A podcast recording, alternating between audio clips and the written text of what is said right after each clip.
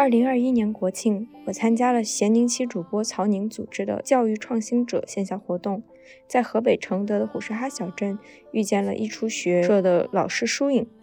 因为被舒颖的独特气质所感染，我进一步了解到一初学社，一个位于北京宋庄、针对无法适应主流学校教育的孩子所设立的创新学校。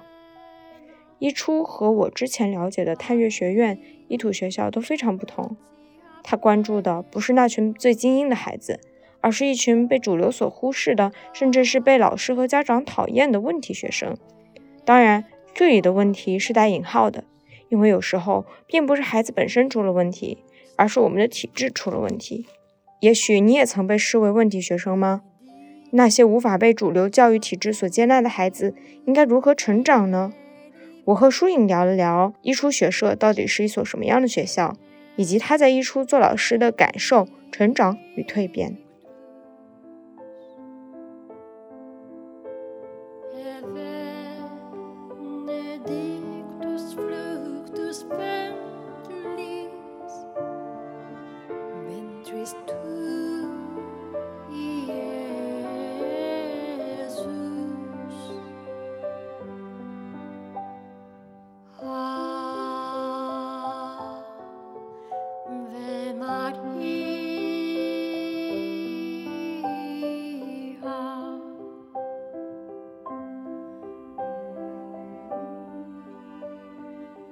你作为一个艺初的老师，你会怎么去介绍艺初学生？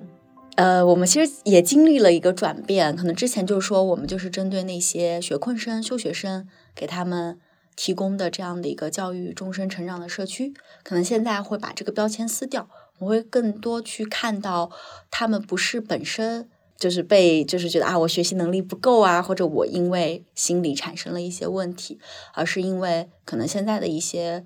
家庭的一些互动，或者现在学校里主流的模式，他不适应，所以我们会强调说，现在是针对这些孩子，我们给他提供的一个第三个空间，针对那些不适应传统主流体制的孩子，他能够多一条选择，就是在家庭和现在传统的学校之外，他可以有一个更多元的路。然后呢，我们是给他提供这样的一条路，他可以在这个空间里面更自然的去发展，更自由的去探索，然后去做出可能。更符合自己内在的一个选择，帮他去成为一个能够，就是能够自我驱动的，然后终身教育的这样的一个人，自我怎么说自我驱动的，然后能够不断的，就是创造价值的，为社会创造价值的这样的人。知道从最开始的时候，可能两位创始人是想要做有关问题学生啊，可能是那些在主流的学校里不太适应的孩子啊，嗯，然后在这边可以来上学，然后也没有任何的。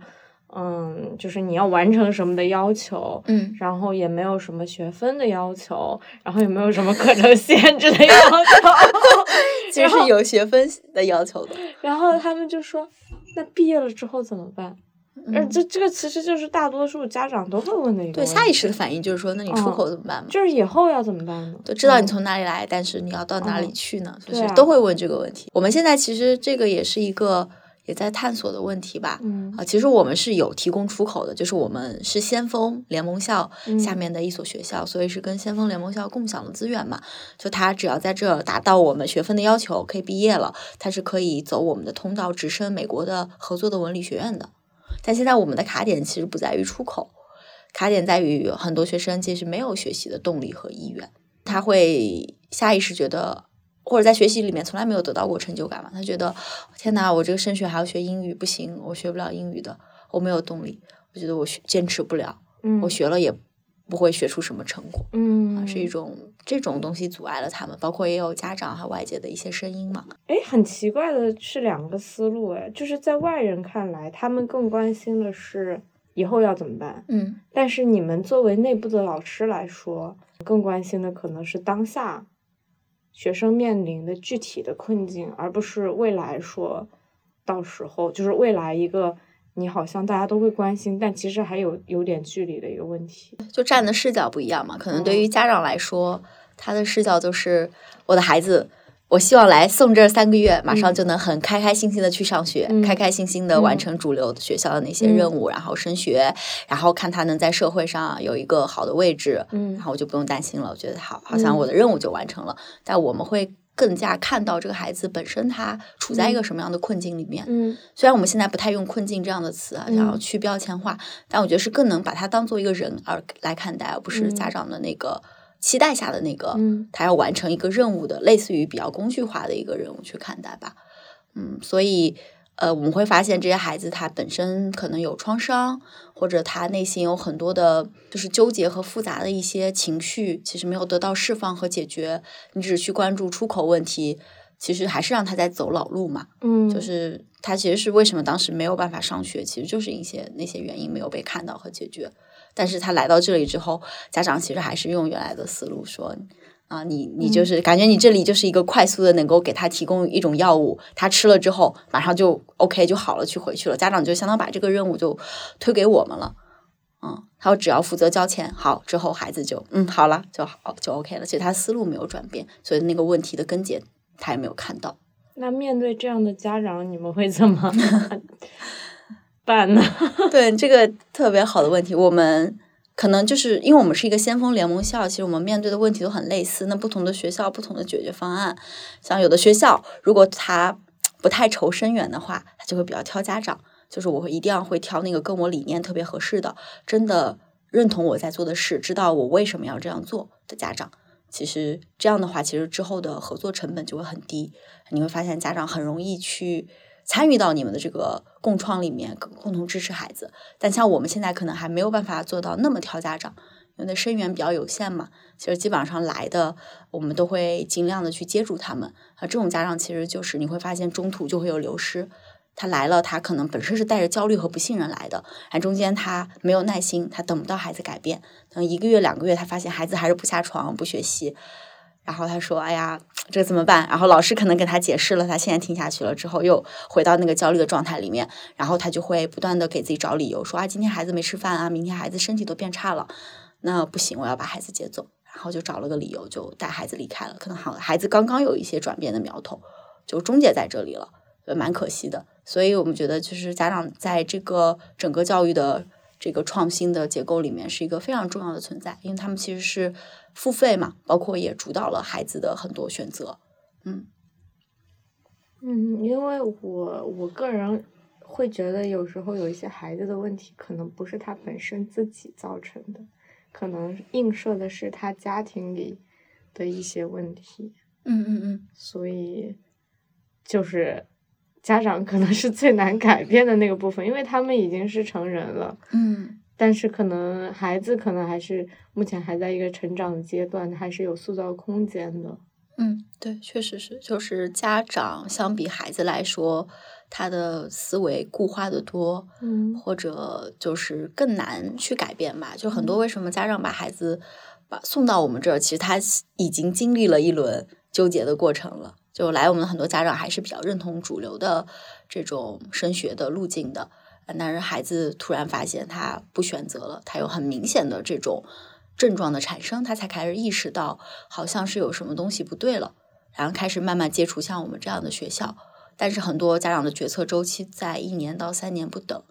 很难有那种很快速决策的，说我知道了，马上就把孩子送过来，我愿意无条件的相信你们。其实都很难，中间一定是有一个反复的过程的。我了解了，跟你们接触，然后知道你的理念，啊，然后我又退回去。像孩子还是依旧不上学，我好像没有其他办法，然后我再回来，再去了解你们，再去做一些自我的反思。比较好的家长是他们自己同步去做一些心理咨询啊，学一些疗愈，还有心理学的一些课程，教育类的课程。这样的家长，我们在沟通的过程中就会把他们定义为比较 ready 的家长。就你说什么，他其实是会感同身受，他会非常认可你的理念，也能真的跟我们一起去看到现在孩子处在的境遇和整个家庭教养的模式里面之前存在的一些问题。这样其实我们就能形成合力，更好的支持这个孩子。不然的话，就像我刚刚跟你讲的那个情况，就是家长其实是带着很多怀疑，他只是觉得没有办法了，没有地方去了，我先相当于抓到了一个救命稻草，让孩子先在这里，他其实内在还是没有准备好。所以当这个孩子在这里面一旦没有按照他的预期，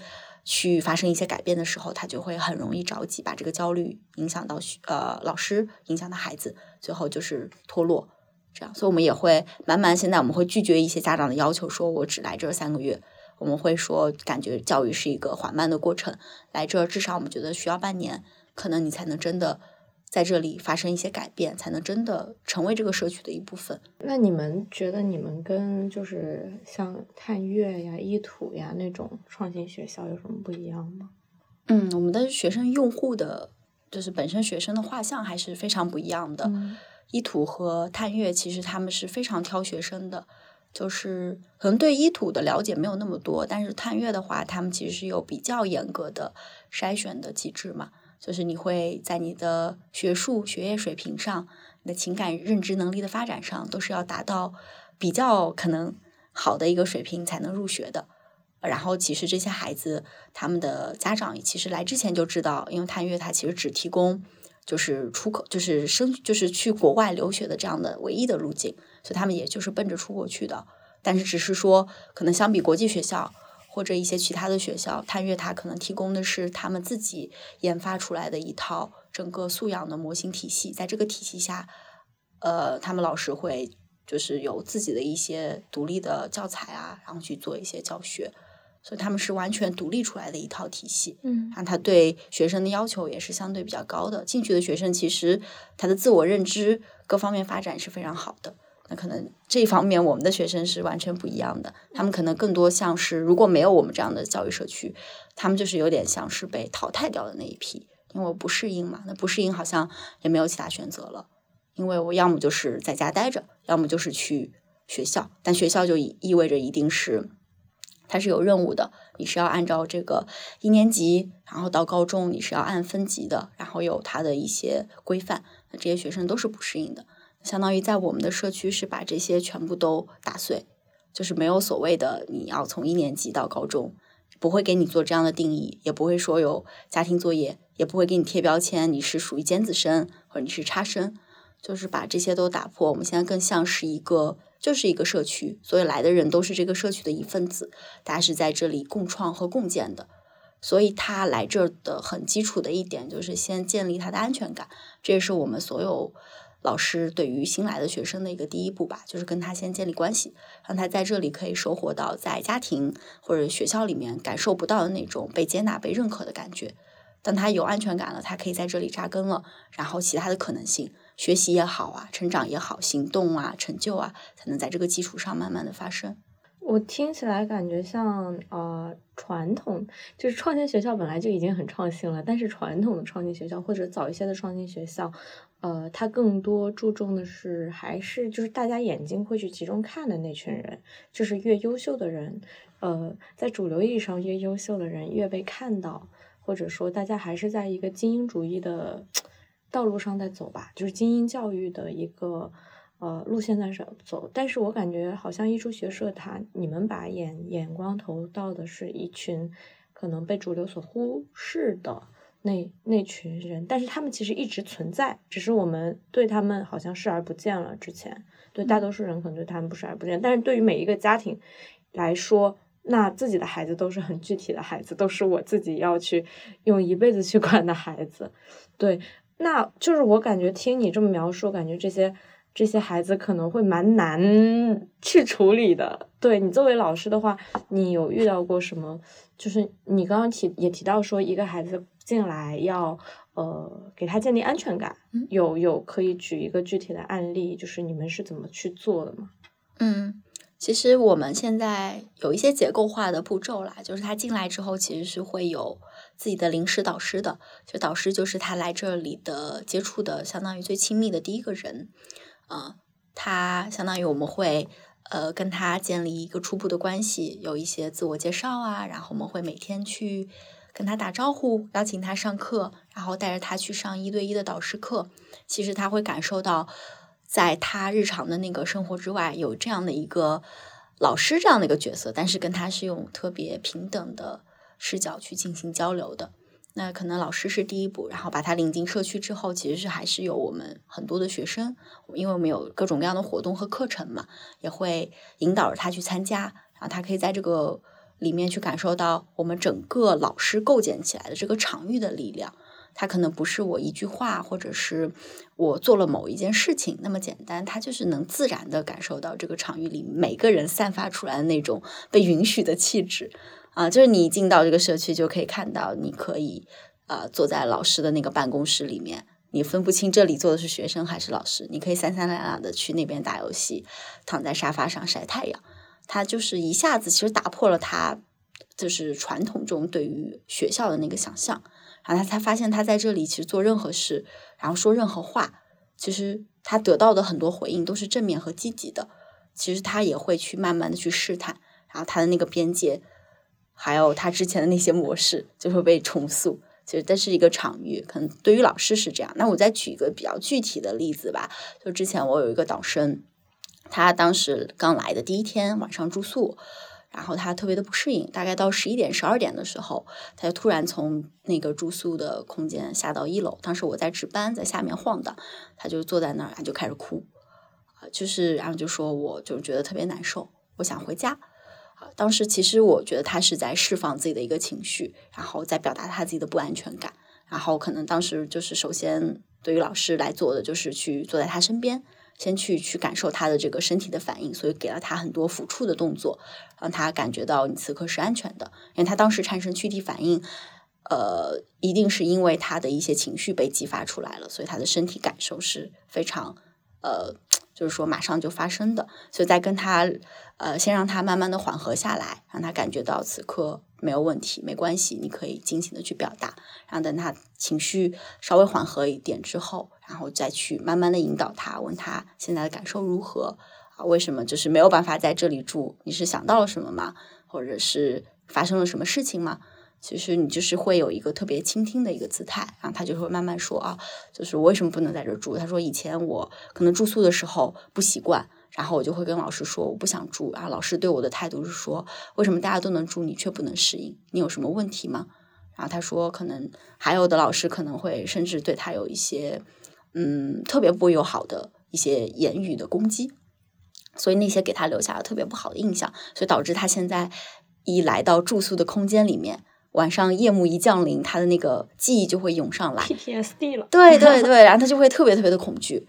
呃，所以他说那天可能当时除了我还有个老师，我们就一直陪伴他。当时他说想给妈妈打电话，然后我们也直接跟他妈沟通了，然后跟他妈说，其实他这个情绪是特别正常的，希望他过来接的时候也能够接纳他这个孩子的情绪，然后就让他回家，因为他现在其实这个状态在这里肯定睡不好，那他就是可以尊重自己的感受，让自己先舒服稳定下来。所以当时我们就是鼓励他去做这个选择，因为他说好像之前在学校他都是被强制说一定要去适应，说你只有努力了适应了你之后才能好。但他发现在这里好像他被允许表达情绪，并且并被允许去做了一个看似不太好的决定，就是我遇到困难，但我退缩了，我逃回家了。他说我下意识是自我否定，他说但是老师好像鼓励他，其实你可以尊重自己的选选择。然后并且他的妈妈过来之后也非常的配合我们。就是支持他，看到他的情绪，看到他内在的那个在哭泣的小孩，然后带他回家了。所以他当天晚上回家之后还给我发微信，觉得说感受特别的好。回去之后整个身体都特别放松，并且觉得特别温暖。我觉得可能这个就是我们日常会做的一些，就是对于新生的一些很普遍的工作。就是新生刚进来的时候，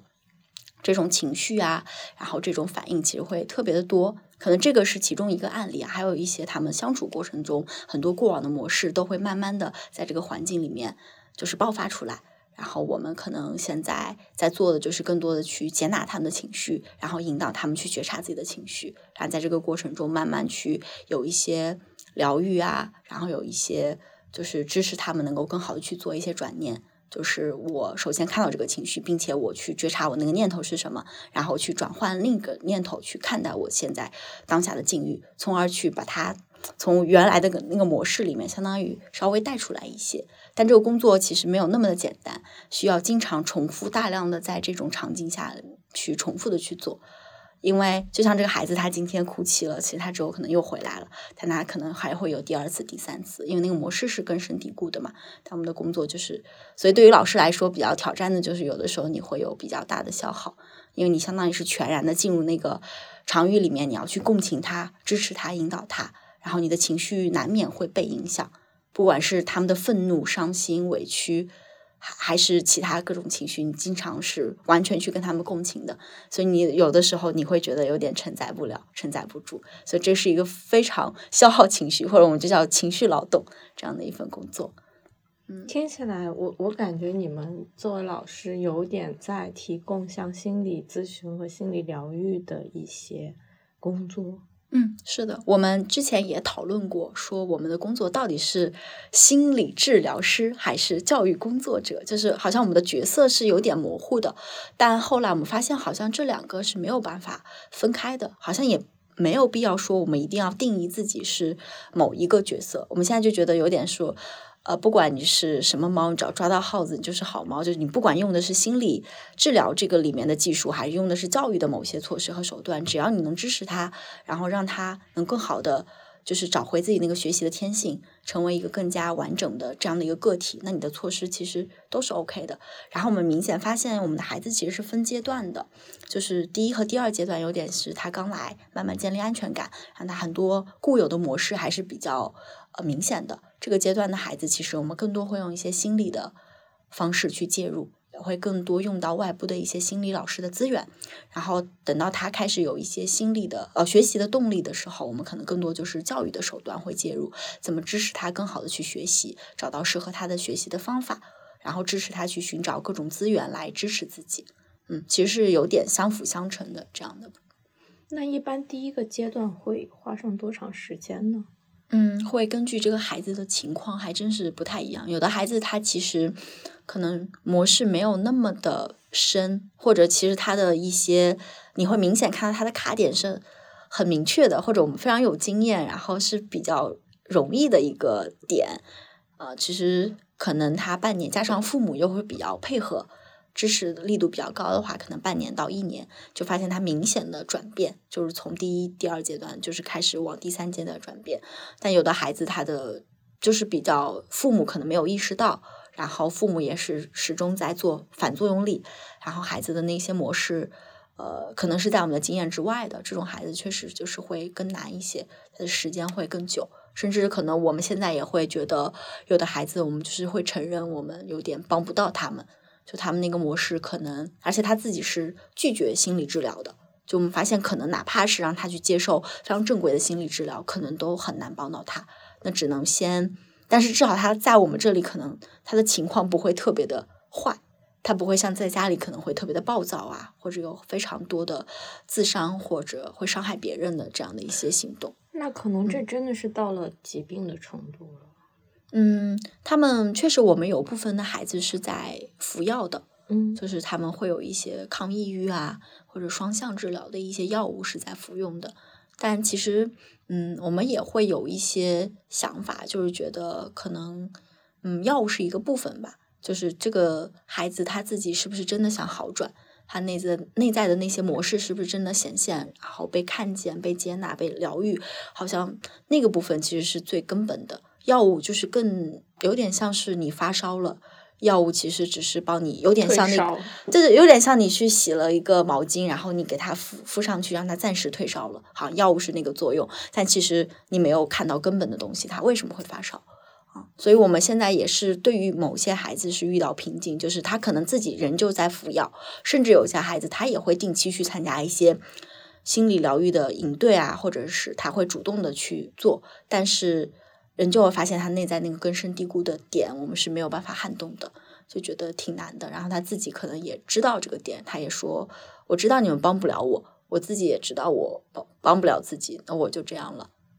但是，但是他有一些点其实是在之前已经慢慢被疗愈好了，但是那些卡点很深的，我们现在觉得也需要更多的智慧吧，在慢慢在探索，看怎么才能更好的支持到他们。那现在我们从第一阶段如果讨论到第二阶段的话，就是在教育这方面的话，你们你们是是秉持着一个什么样的理念，或者是在进行一种什么样的教学？我们现在的教育理念就是有点，就是比较偏向那个叫教育三点零的一个模式，它其实跟现在很火的那种共创共建，它的那个底层的很多是很像的。就我们相信每一个人他都有自己独特的资源，每个人都在这个学习社区里面会贡献自己独特的价值。我们没有绝对的权威或绝对的老师，他是一个单向的信息源，向所有人做输出，所有人必须要符合同一一套的标准。我们其实是偏个性化学习的，就是每个人有自己的成长的节奏和节拍，所以我们这里更像一个。个很大的一个游乐场，然后每个人有自己的独特的一个任务书，然后这个任务书也是他自己根据自己的特质拟写出来的，然后他自己也会有自己的一个嗯可以带大家玩起来的一个特殊的道具，所以我们就共同组建了这个游乐场，每个人都可以随时发起一个自己的小的这个游戏或者带大家玩的一个。呃，什么部分，然后大家就可以参与到其中。然后老师在这个部分更像是一个导游或者。引导者的角色，他会引导大家说：“哎，这里有活动了，你们可以怎么更好的召集大家过来？然后我们可以更好的帮你反思今天这场活动好做得好或者不好，原因在哪里？啊，像是这样的一个过程。所以，我们整个的呃，每次在开课的时候不会有一个固定的课程表，我们更多是一个共创课表，就是大家会。学生也可以发起课程，老师可以发起课程，外部的老师也可以来发起课程。然后这个课程表也是就是波动的，中间我们会有一些留白的时间，是给大家可能觉得，哎，我对于某一个部分有兴趣了，我也可以去发起一个相关的活动。然后我突然今天认识到一个很不错的老师，我想邀请他过来讲一堂课，我就可以占那个时间。或者某一堂课可能上着上着，大家觉得我们目前这个社区没有需求了，可能那堂课就被拿下来。所以它就是一个非常灵活的课表，所有人都在这个过程中随时去感应自己的需求，感应自己和外部的这种关系，然后随时的去发起需求，随时的去满足自己的需求。所以我们整个是这样的一个可能教育的一个场景吧，对。但是在这个过程中，它肯定还是会有那种一对多的授课，或者有有那种小组讨论的，就这种形式其实还会有，但我们的那个底层的观念其实是改变了。就是跟那种传统的学校是不一样的，对，嗯，对，因为我们是比较相信，就是整个世界就是教材嘛，我们是用社会化学习的观念，我们不觉得你需要去学的那些知识，尤其是跟你毫无关系的知识，是一件特别重要的事。反而当你处在这个呃活动的场景里面，你每天每时每刻面对的具体的问题，跟你最密切相关的那个东西，才是你学习的最强动力的来源。就比如说，我们有学生。当他在恋爱中出现一些问题的时候，他那个时候就是是最好奇的时候，他会不断的追着老师问，就是我怎么样才能脱单？那我为什么在这个爱情里面我会处理不好这个关系？为什么他会生气？我要怎么处理？其实那个时候是他学习动力最强的时候。这个时候你去给他做一些可能跟关系相关的一些课程，他是最能够去吸收的，而且他能够把这个东西内化，马上迁移到他使用的场景里面，就是完成了一个学习的闭环。但可能传统的学校里面，你。学习的目标是为了去打那张考卷，嗯，在我们这个里面，就是你学习就是学习，就是生活本身，就是你学习是为了解决生活各种各样的问题，是为了让自己活得更加的幸福，去活得更加的完整。对我觉得是会会有在教育方面会有这样的一个转变。那目前这个游乐场有什么活动啊？有什么类型的活动吗？对，我们会其实每个老师会自己会根据自己的一些需求也好，或者自己的兴趣也好，会发起一些活动。就是我们现在，比如说，呃，有一个叫“一出进化”的课程。那这个课程的发生，就是基于我们现在特别呃明显的一个需求，就是老师值班的一些张力。就是我们现在每天晚上，其实正常的老师会下班嘛。然后我们会有生活老师留在学社里面值班，但是我们现在其实是没有所谓的生活老师的，所以这个值班的职责是所有老师要来，呃，轮流对轮流承担的。然后老师们就会觉得压力会有点大，所以就是之前就是提出倡议说，能不能我们换成一个保安叔叔来值班？但是学生就会发现，哎，你换保安叔叔来值班了，那我晚上就没有办法跟老师聊天了，就是就是说我的好像我的需求就。被就是让渡出去了，所以就产生了一些张力，所以就有了一出进化这堂课程。它主要解决的就是大家针对这个目前具体的这个需求，双方不同的利益怎么去做一个调和，产出一个让就是学社本身这个利益共同体，然后学生一方和老师一方都满意的一个决策，所以就会有这样的一个课，就是老师带着大家去做一些探索和思考。然后我们也会有一些艺术类的课程，这个是因为我们现在在宋庄嘛，宋庄是北京的一个艺术区，然后它有很多在地的艺术的资源，所以我们就会充分利用这个，定期带学生去做一些探索，就走到宋庄这个社区里面去拜访各个艺术工作室，然后去里面去跟他们去做一些沟通，然后学习他们可能有陶艺呀，还有一些。就是手作啊这样的部分，就是充分的利用在地的资源，然后这个也是我们其中的一个课。然后还有我们有老师他自己本身对于社会主义核心价值观这一块特别感兴趣，加上他的父亲 就是研究这一块的，所以他当时就邀请他的父亲来开了这样的一节课程。然后你会发现，其实我们的课程就是会特别的，可能看起来是挺没有章法的，但其实就是说基于。社区的个人的具体化的需求，我们手里有的资源，然后我们现在发生的哪些问题，所以产出了这些所谓的活动或课程，啊，这是偏。怎么说呢？稍微正式的课程啊，然后其他的时候我们还有各种各样的社区活动，然后有一个是我们定期会发生的叫社区会议，因为我们觉得既然有人在的地方，肯定是有很多的矛盾的，有很多利益需要协调的地方，那他的决策就是在社区会议发生。就是当你发现有一个涉及到全员的一个需要决策的内容的时候，你就可以通过提议，然后来在社区会议上进行充分的讨论和表决，最后把这个东西落到实处。这个是我们定期会发生的。还有一些就是我们日常的，像到节日的一些活动啊，还有就是我们。可能有的时候会做一些生日会啊，但以前这些其实都是老师去组织的，现在就变成学生组织了。因为当我们把他们调动起来的时候，他们会发现，当我们在组织活动的里面可以得到很大的成就感，所以他们就变成那个活动的主要的发起方，其实类似于他们发起的一个活动或课程。呃，一个学生他比较典型的一天会是什么样？嗯，还真的是挺不同阶段的学生会不一样。就可能处在第一阶段的学生，他典型的一天就是在房间待一天，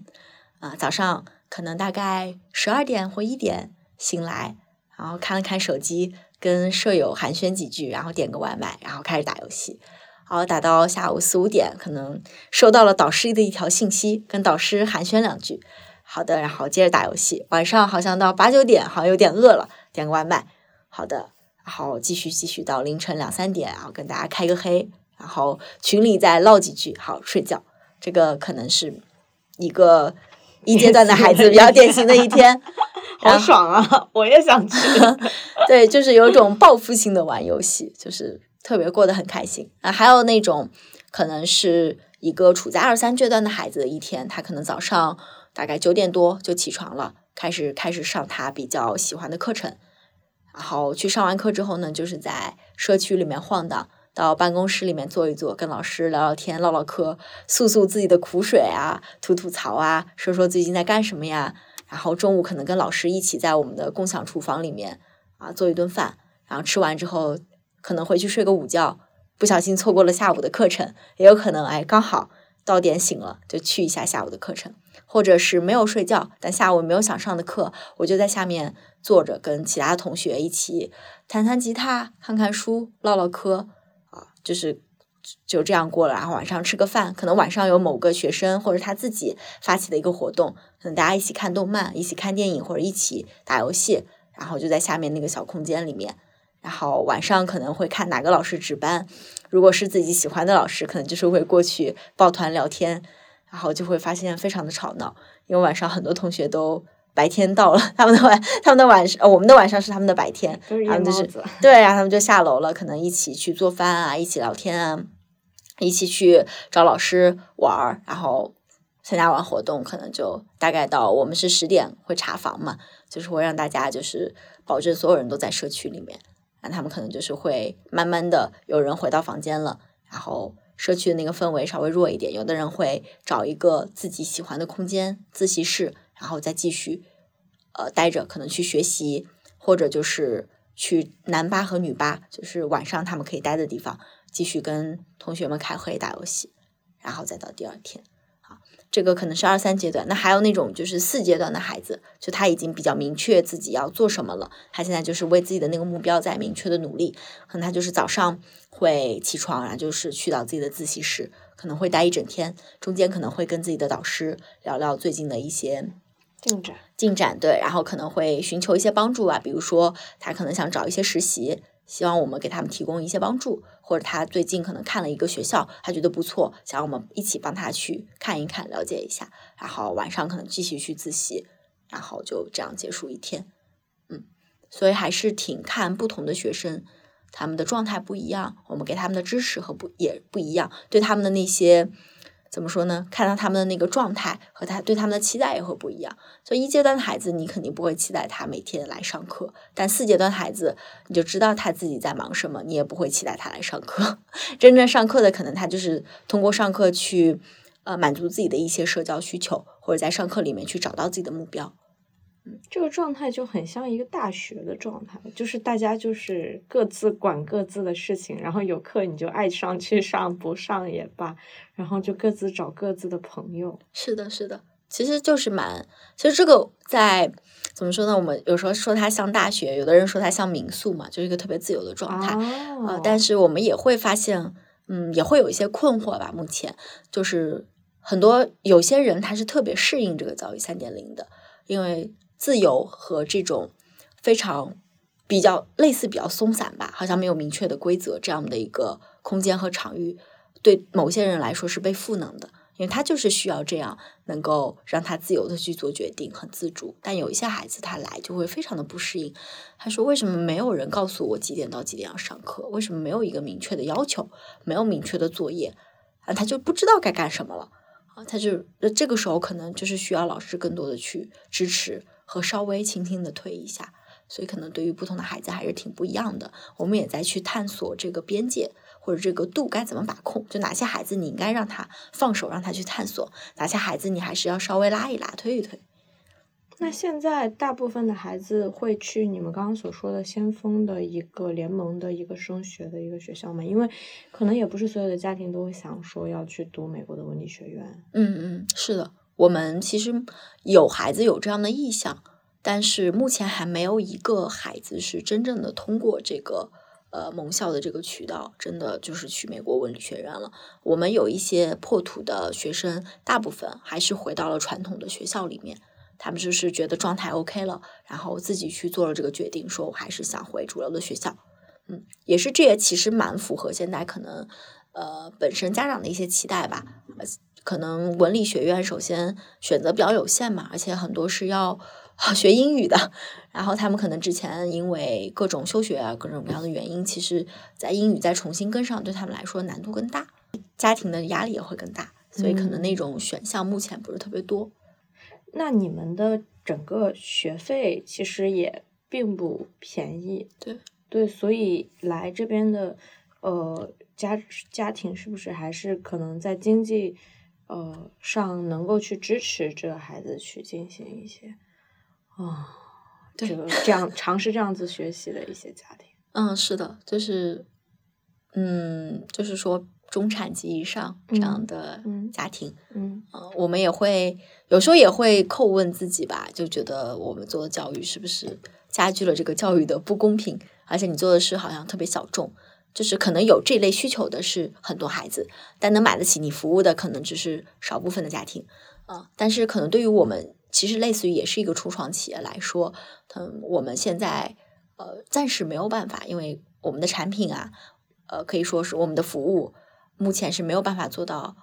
大而美的，就没有办法服务很多家庭有一个稍微低价的方式，可能对于我们来说，我们现在就是先找到我们的种子用户，嗯，用一个能够让呃，优质的老师参与进来这样的一个过程，然后去打磨我们的产品，然后继续去探索能不能做得更大，然后更可复制的一个形式啊。我觉得这是我们现在在向未来走的路嘛。我们之前也是想要说，未来是想要做大而美的，而不是小而美。这个大而美不一定说是我们教育社区做的有多大，而是我们希望能够有更多的家庭不会因为费用的问题而没有办法享受到。教育这样的服务，以及当这个家庭他想要选择有教育三点零，想要有这个更多元的教育之路的时候，他也是能够非常无障碍的去有这样的选择。嗯，那现在学校里有多少学生和多少老师啊？我们现在是十一位老师，然后三十多位学生，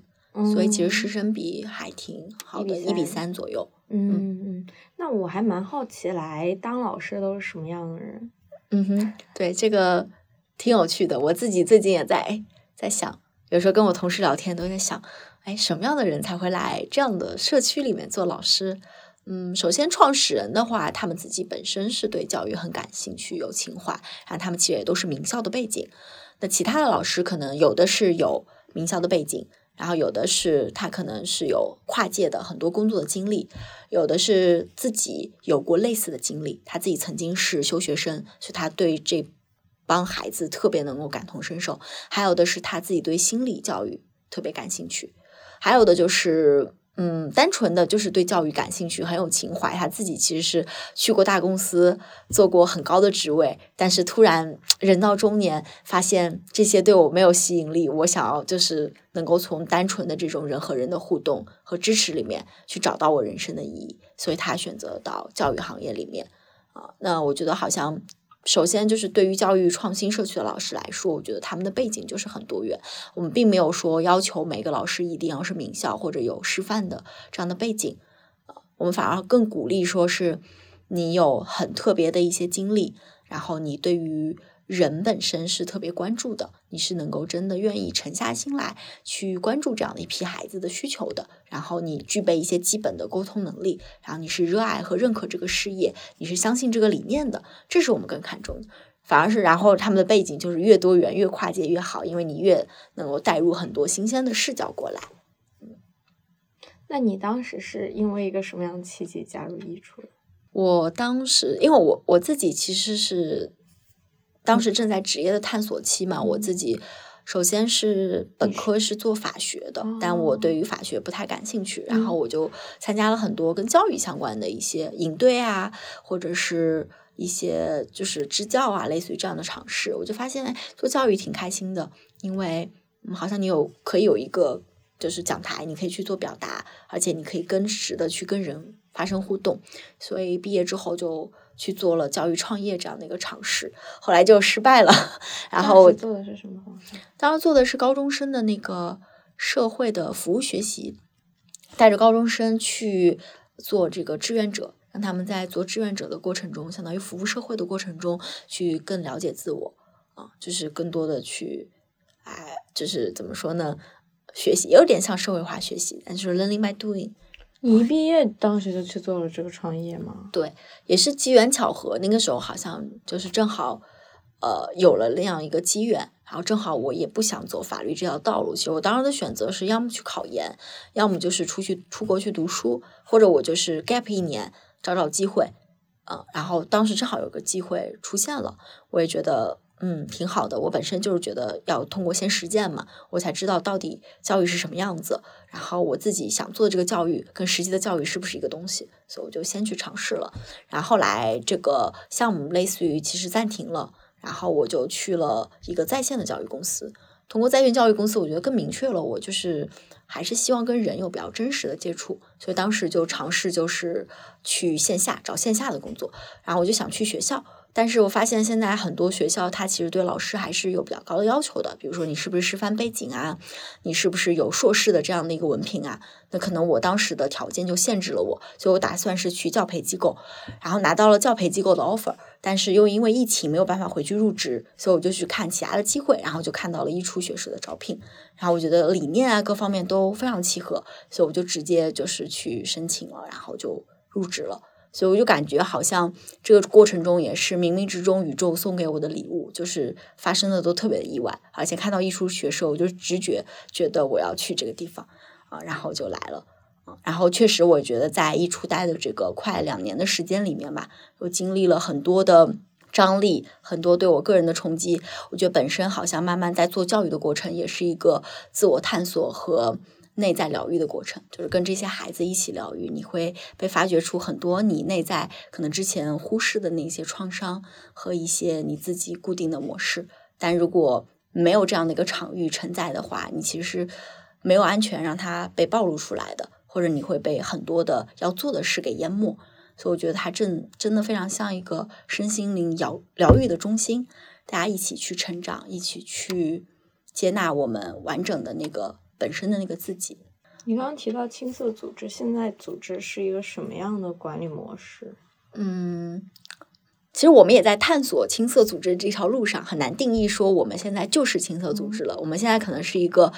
非常一出化的。在走在青色组织路上的这样的一个组织形态，那青色组织它本身有三条，一个叫做宗旨进化、自主管理和身心完整。那其中自主管理就是我们是做分布式的决策，就我们没有绝对的一个 leader 说了算，就我们所有的事情其实都是要根据这个事情本身，然后放在不同的圈子里进行决策的。当这个事情如果是涉及到全员的，比如说薪酬，那它就是需要全员去做决策。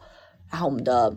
呃，对，这是一个非常重要的特点。然后自主管理就是大家可能在做绩效评定的时候，不是呃老板来给你评，而是你基于自己的个人目标，就是我们年初会定自己的个人目标，你最后会自己来呃评价，就是会有一个自评的结果，说我有没有实现这个个人目标，情况如何，然后会有个他评小组跟你去做这个校准，所以大概是这样的一个形式。然后身心完整就是会非常关注个人的这个呃情绪。而不是只是关注你这个事情有没有做好，我们会更多看到这个事情被做了之后背后的那个 why 是什么啊？你为什么没有做好？然后你的困难点是什么？你之前的假设是什么？跟现实之前的张力是什么？然后怎么去更好的帮你解决？看到这个人更完整的这个面相。然后宗旨进化就是我们会不断的强调我们的价值观、我们的使命和理念是靠它来连接大家的。嗯，所以。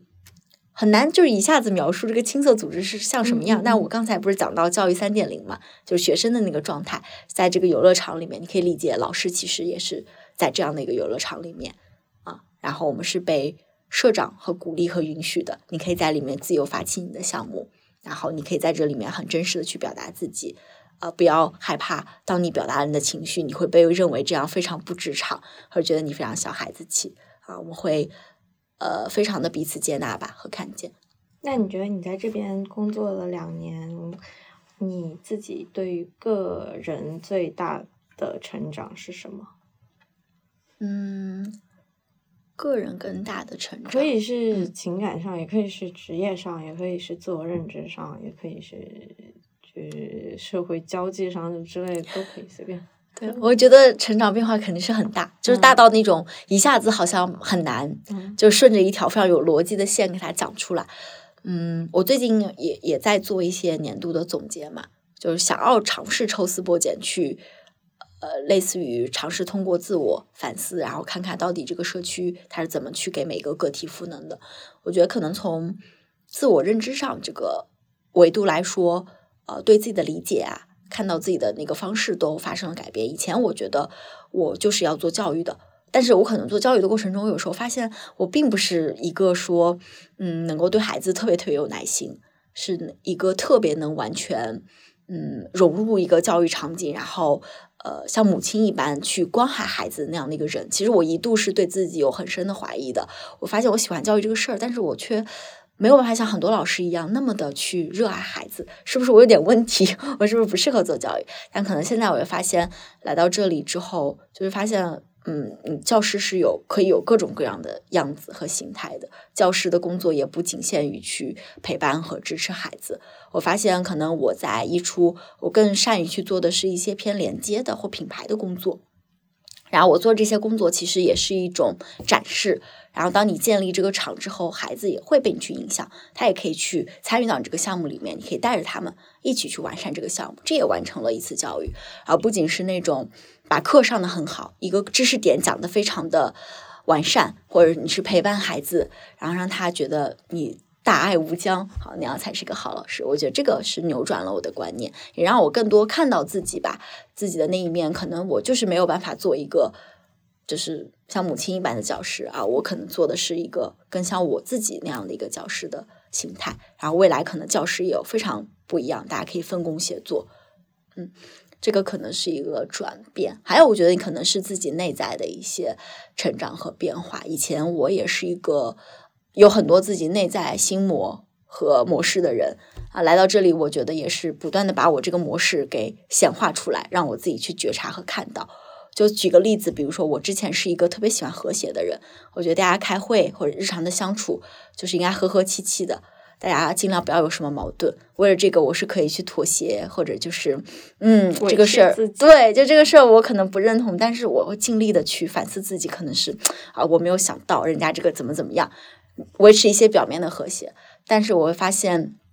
这样你其实内心是压抑了很多东西的。然后慢慢的，我去觉察，会发现我想要维持和谐的那另一面，是因为我害怕去表达自己愤怒的那一面。愤怒可能会让我觉得自己很丢脸，或者愤怒会让我觉得特别的不安全。因为愤怒好像是一个大家会重新去审视你，会发现你特别小孩子。所以我觉得这个也是给了我很多觉察的契机。所以现在可能在工作里面，当我有很多情绪的时候，我就会尝试。呃，表达事情，同时表达情绪，让大家看到一个更真实的我，甚至是我的阴影面，就不太害怕把自己的阴影面表达出来，因为只有我们的一些阴影面都被表达出来，在一起碰撞，我们才能更好的去找到那个阳光的一面是什么，去更好的协作，而不是说我们在一起，好的，我们要努力，要和谐，我们就可以真的像一个非常好的团队，非常流畅的在一起协作了。所以这个可能也是对我的一些个人的认知上的一些转变吧。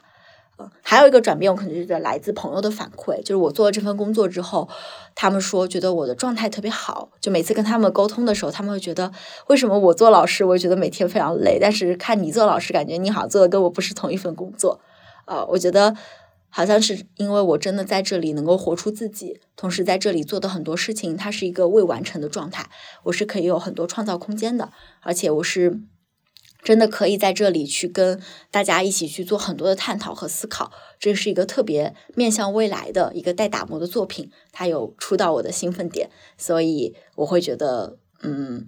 这个工作本身跟我的个人状态都是一个特别融合的一个在成长的，然后充满未知的，然后被允许的这样的一个状态，所以可能我个人呈现出来的也是一个比较好的一个能量状态，嗯，我觉得这个也是这份工作给我。带来的，对我特别能够感受到你的这种气场，因为我当时，嗯，因为我跟你认识是因为今年国庆，呸，不是今年，二零二一年国庆节的时候，我们一起去参加了在河北虎石哈的一个营地教育，这不能叫营地教育吧？类似于一个教育的，嗯，短期。突然发现我们好难定义这个活动，这是一个长达五天的活动，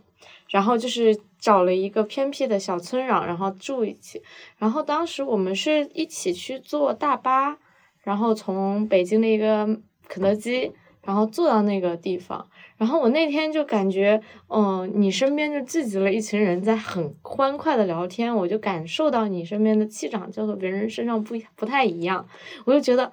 哦，那个时候我就很好奇，哎，这个人他到底是做什么的？他来自何方？要到哪里去？然后我之后真正的去有机会去参观了一出，然后再了解了你的工作之后，我就会想，哦，原来是这样。然后我就会觉得，嗯，包括我那天去一出参加那个开放日的活动的时候，我很印象有另外一个老师说，就是觉得说。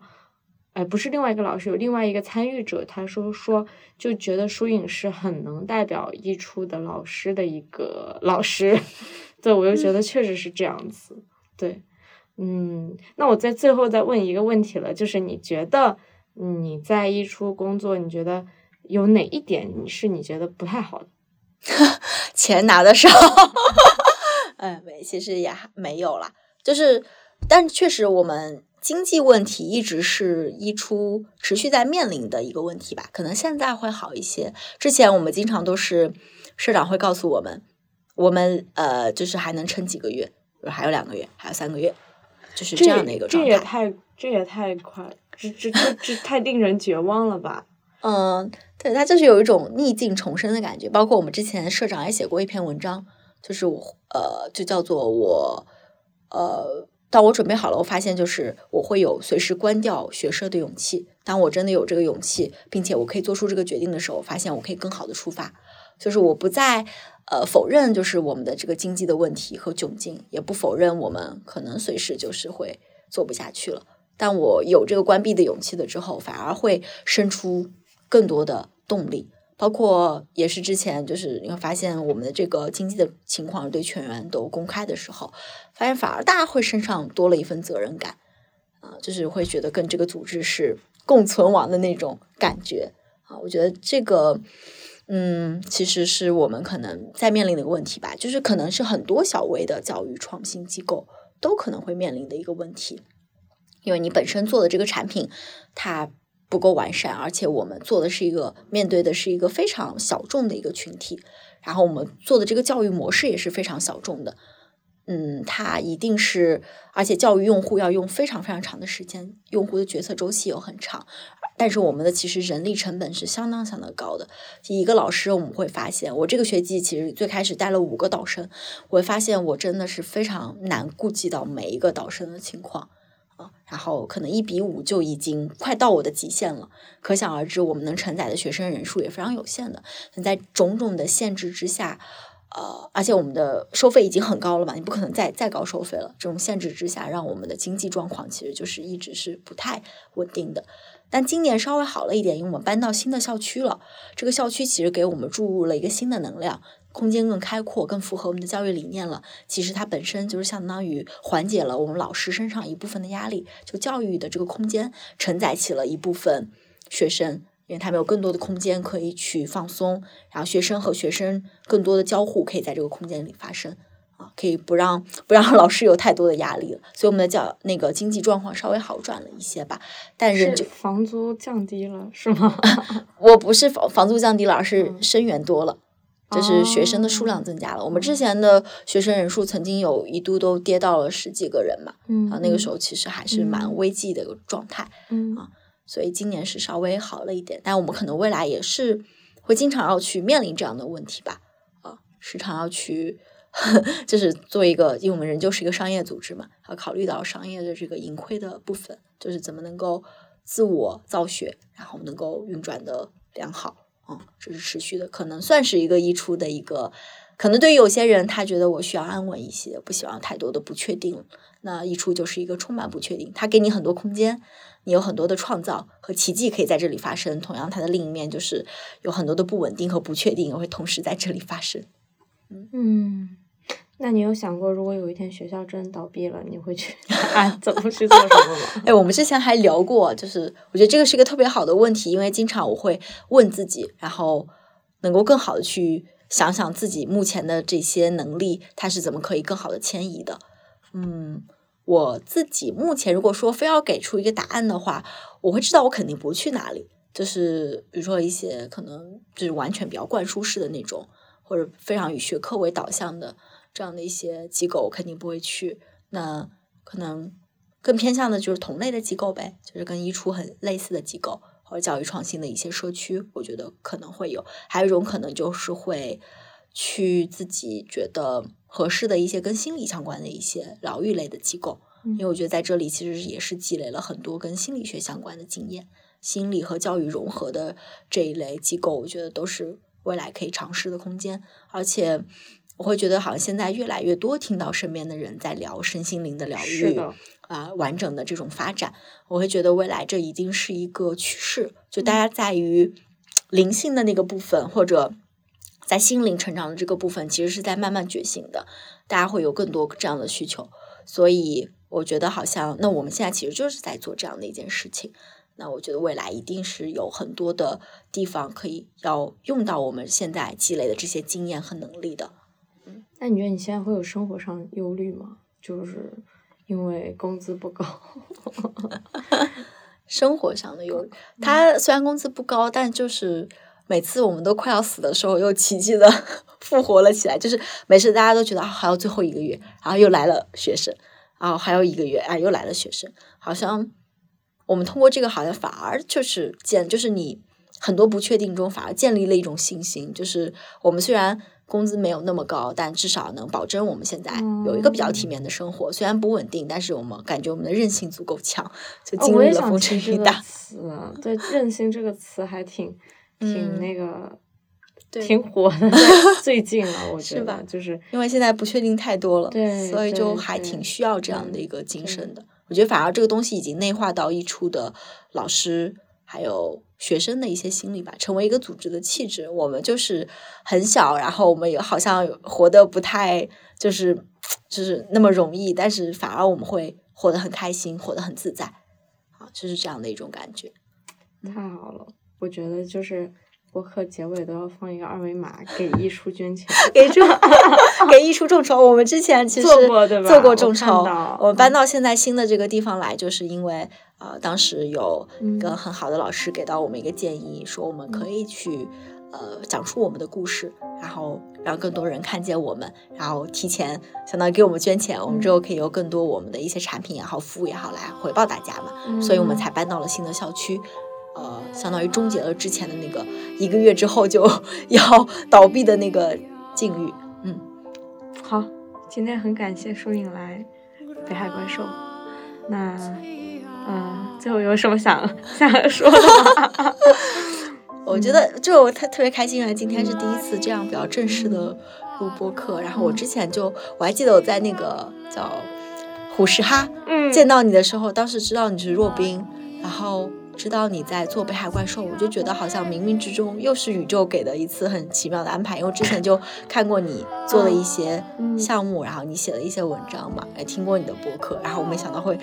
之前跟你聊得很开心，但都不知道你是若冰本人。然后后来知道啊，原来你就是那个若冰，就是这种。然后今天又很能够参与到这个节目里面来，就感觉是一个特别奇妙的旅程。嗯嗯。这种念念不忘必有回响的感觉。是，鼓掌。这里就不 credit to 曹宁了。对，给他。好，那就这样吧。好的，谢谢大家，谢谢，拜拜。nostre